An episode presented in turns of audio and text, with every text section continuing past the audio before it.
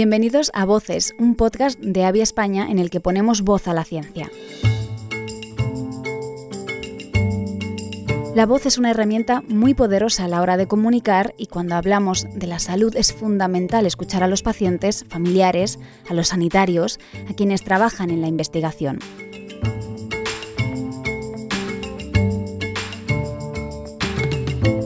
Por eso queremos alzar la voz a través de este podcast para seguir mejorando el conocimiento y la realidad que viven miles de personas en torno a la dermatitis atópica.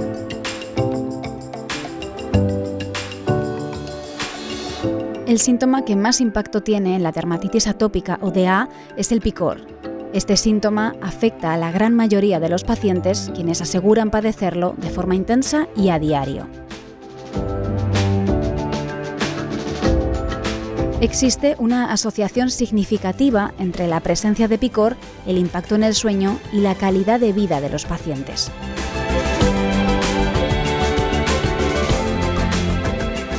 En este capítulo de Voces hablamos con un paciente y una especialista que nos contarán más sobre el día a día con la enfermedad.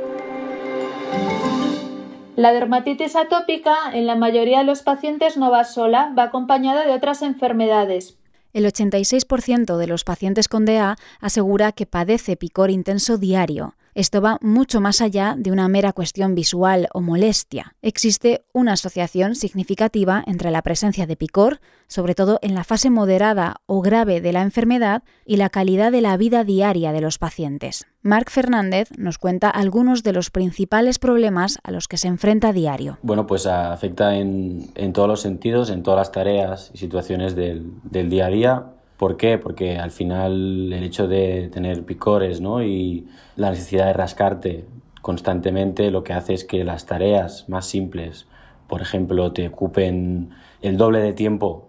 Actuamos de, la manera en que pretendemos intentar evitar que, la gente nos vea como, como enfermos, como, como si nosotros fuéramos únicamente una piel herida y entonces lo que hacemos es intentar pues, taparnos las heridas o, o, eso, ¿no? evitar el rascado para que, para que pregunten. Y en cuanto a relaciones interpersonales ya más cercanas, como familia o amigos, pues digamos que actuamos a veces de una forma incomprensible porque estamos mm, frustrados, estamos enfadados con la situación que, que tenemos que lidiar cada día, ¿no? porque cuesta mucho gestionar eh, emocionalmente, pero también los picores en cualquier tarea y eso hace que nos sentimos frustrados y los más cercanos pues nos ven esos cambios de humor que vienen marcados un poco por, por el brote que podamos tener o por el nivel de, de picores que tengamos en ese momento.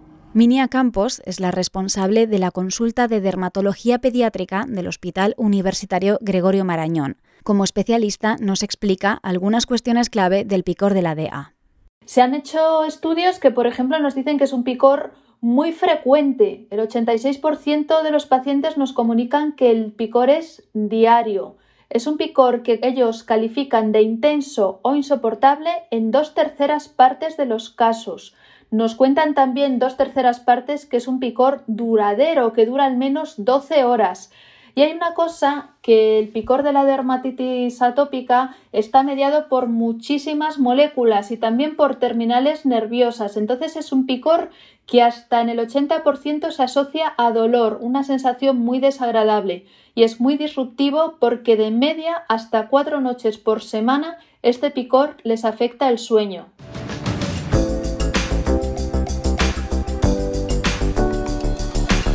Por desgracia, a pesar de las dificultades que ocasiona el picor, a los pacientes no siempre les es posible explicar adecuadamente lo que supone en su vida. Es difícil de, explicar y que te comprendan porque si no eres paciente y no vives el nivel de rascado y picor que te genera, no vas a llegar a comprender toda la casuística de, ¿no? de situaciones en las que nos vas a encontrar. Los picores no están socialmente bien vistos, el rascado quiero decir, porque normalmente lo que te enseñan en casa, a cualquier persona, a cualquier niño, es, si te pica no te rasques porque te vas a hacer daño, va a ser peor. Pues esto a un paciente con dermatitis, mm, cierto es que, que te vas a hacer más daño, pero no es algo que nosotros podamos controlar. La enfermedad, sin embargo, puede traer otras complicaciones. Entre las primeras y más molestas están las relacionadas con el sueño. Según diferentes estudios, los adultos con DA sufren alteraciones de sueño una media de 162 noches al año. Además, un 87% de los pacientes tiene dificultades para conciliar el sueño casi siempre.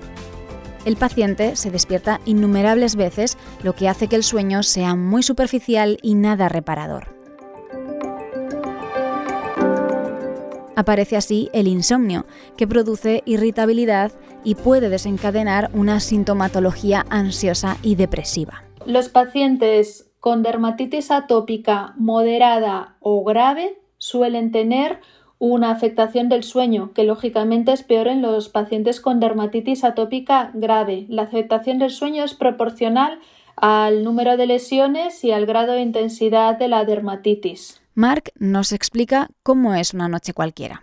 No conseguía dormir mis, mis ocho horas seguidas en ninguna semana. ¿Por qué? Porque como, como tienes muchos picores, ¿no? el, cuerpo, el cuerpo no descansa, el cuerpo está constantemente, yo digo, ardiendo ¿no? por, por, por los picores. Para poder remediar el picor eh, momento, antes de dormir, ¿no? lo que intentaba hacer o lo intento hacer cuando tengo brotes es intentar buscar alguna actividad que implique concentración, pero concentración y aparejada con el uso de las manos. ¿Para qué? Para, para tener la mente ocupada en esa actividad y las manos no pensar en, rascarse y, y, que alcance tu piel, ¿no? Y eso es la única manera junto con las cremas, pero, pero poco más, la verdad.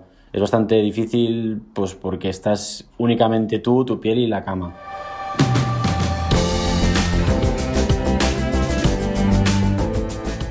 El picor y los problemas relacionados con el sueño suponen la aparición y el incremento de enfermedades mentales como la depresión, las ideas suicidas o la ansiedad. Además, no dormir correctamente el tiempo necesario puede provocar daños que van de moderados a graves. A nivel neurológico, el aprendizaje, la memoria, el estado de ánimo y el tiempo de reacción se pueden ver afectados a nivel físico produce un aumento de la presión arterial, inflamación y otros problemas que pueden derivar en obesidad y hasta diabetes, entre otras.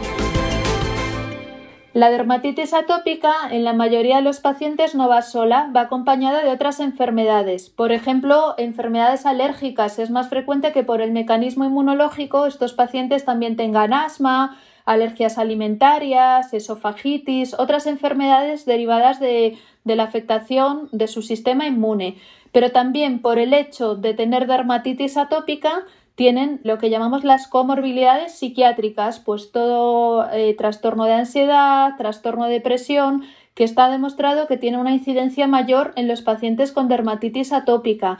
Y está bien documentado que, por ejemplo, intentos de suicidio o ideación suicida está, está ya aumentada ya desde la edad adolescente, en el adolescente y en el adulto con dermatitis atópica y que el grado de afectación psiquiátrica también es proporcional al grado de afectación por la dermatitis atópica.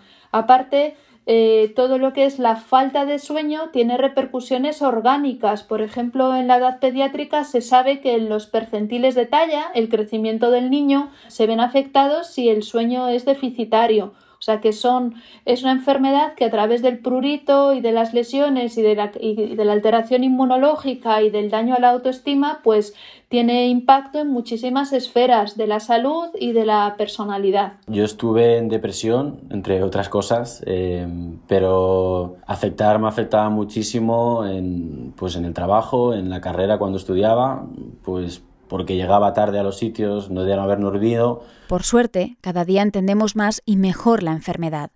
Los especialistas, como Minia, trabajan para superar estas barreras y mejorar la vida de los pacientes. El paciente con dermatitis atópica tiene muchas comorbilidades, muchas enfermedades que acompañan a su dermatitis. Entonces tenemos que estar preparados los profesionales sanitarios para detectar estas otras cosas que le pasan al paciente, sus comorbilidades.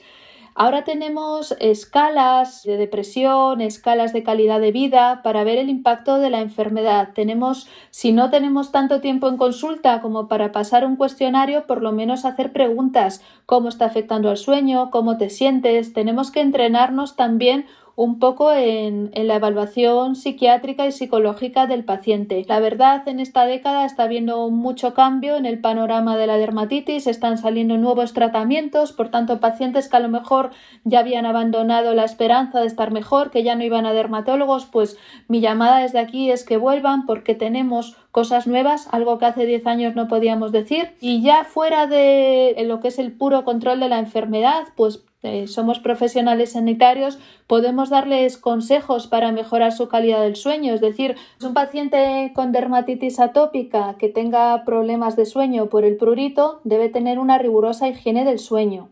Los consejos que damos en consulta son acostarse siempre a la misma hora, dormir un número mínimo de 7-8 horas por noche, evitar el consumo de estimulantes, evitar realizar actividad física a última hora de la tarde, Adecuar el dormitorio, eliminando fuentes de estímulos como pantallas dentro del dormitorio y manteniendo una temperatura fresca, evitando el exceso de calefacción.